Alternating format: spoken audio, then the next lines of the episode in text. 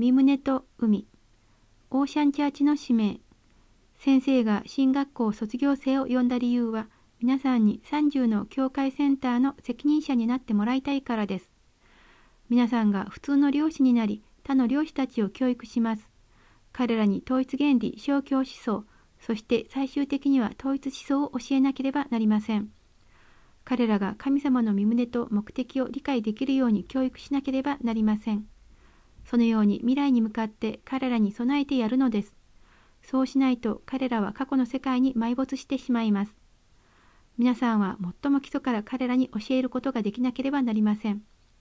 先生はヘリコプターを用意して全ての船を訪問するかもしれません。いつやってくるか皆さんに知らせます。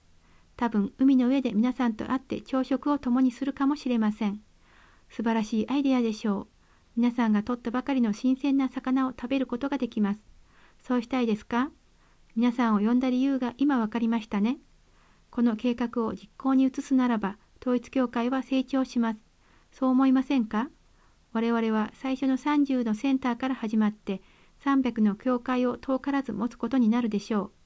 このグッドゴーをこの速くて美しい船を操縦する姿を想像してください。それは沈まない船なのです。ポリ発泡スチロールが入っているので沈みません。船べりまで水が来てもそれでも浮かんでいます。大嵐が来ても沈みません。自分を命綱に祝いさえすれば大丈夫です。嵐によって魚は死ぬかもしれませんが、皆さんは大丈夫です。それはスポーツ用の船だけれども安全な船でもあります。後になって商業用に同じような船を我々は作る計画でいます。もし皆さんが希望するならば、販売員になってその船を売ってもよいでしょう。これも皆さんの経済基盤確立に役立つでしょう。こういう面からもそれを眺めてみることです。皆さんが金持ちになるとき、統一教会も金持ちになります。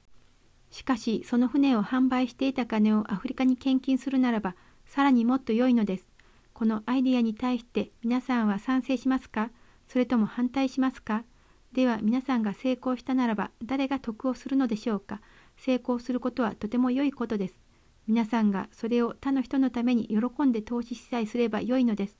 だから先生は皆さんを訓練したいと思います。この30の教会センターを成功させるのは皆さんの仕事です。もし皆さんがそれをやれば最初の投資は失われることはありません。さらにまた成功を他の人たちにも分け与えてやれば絶対にそれは失われることはありません。これで本日の訓読は終わります。このゴディブルはご視聴いただいている皆様のご支援で成り立っています。詳細はゴディブル .org をご覧ください。